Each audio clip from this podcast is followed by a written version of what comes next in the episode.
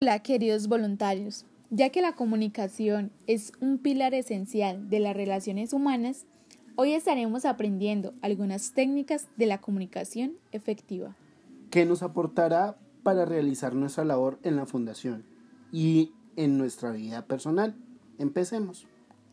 En ocasiones tenemos dificultad en el desarrollo de nuestras actividades porque no logramos comunicarnos de forma adecuada o pensamos que quienes nos colaboran han entendido lo que estamos pensando. Pero no es así. Es por esto que debemos tratar siempre que la comunicación fluya sin dificultad y pueda ser comprendida con claridad. Para que nuestra comunicación pueda ser efectiva, debe ser concreta, clara, concisa, que sea resumida y no extendernos sin necesidad completa. Por ejemplo, cuando vamos a gestionar alguna donación, debemos de tener en cuenta algunos interrogantes del evento, como qué vamos a gestionar, cómo vamos a gestionar, cuándo se va a hacer el evento, dónde se va a hacer el evento y así tener bases sólidas a la hora de comunicarnos con el posible donante. Existen algunas técnicas que podemos tener en cuenta a la hora de comunicarnos con las personas. Una de ellas es la técnica asertiva.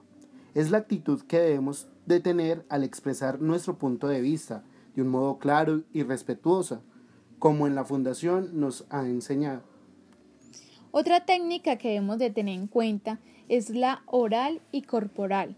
Tiene que ver con el tono de nuestra voz, nuestros gestos, los movimientos corporales que hacemos al hablar. Por ejemplo, una voz agradable es clave para proyectar una buena imagen institucional. Y por último, tenemos la comunicación escrita, que debe ser efectiva, porque es fundamental para realizar una gestión social. Es importante conocer a la persona o a la entidad a la que nos dirigimos para poder utilizar las palabras correctas. Esperamos que estas técnicas les ayuden para nuestra hermosa labor en la fundación.